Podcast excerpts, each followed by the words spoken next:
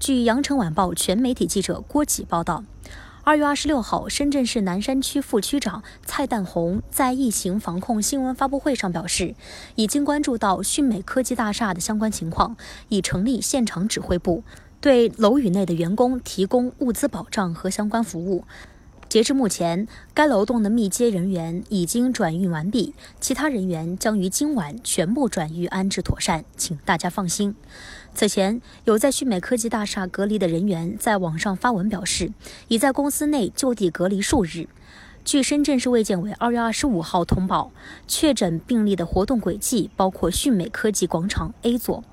感谢收听羊城晚报广东头条，我是主播张静怡。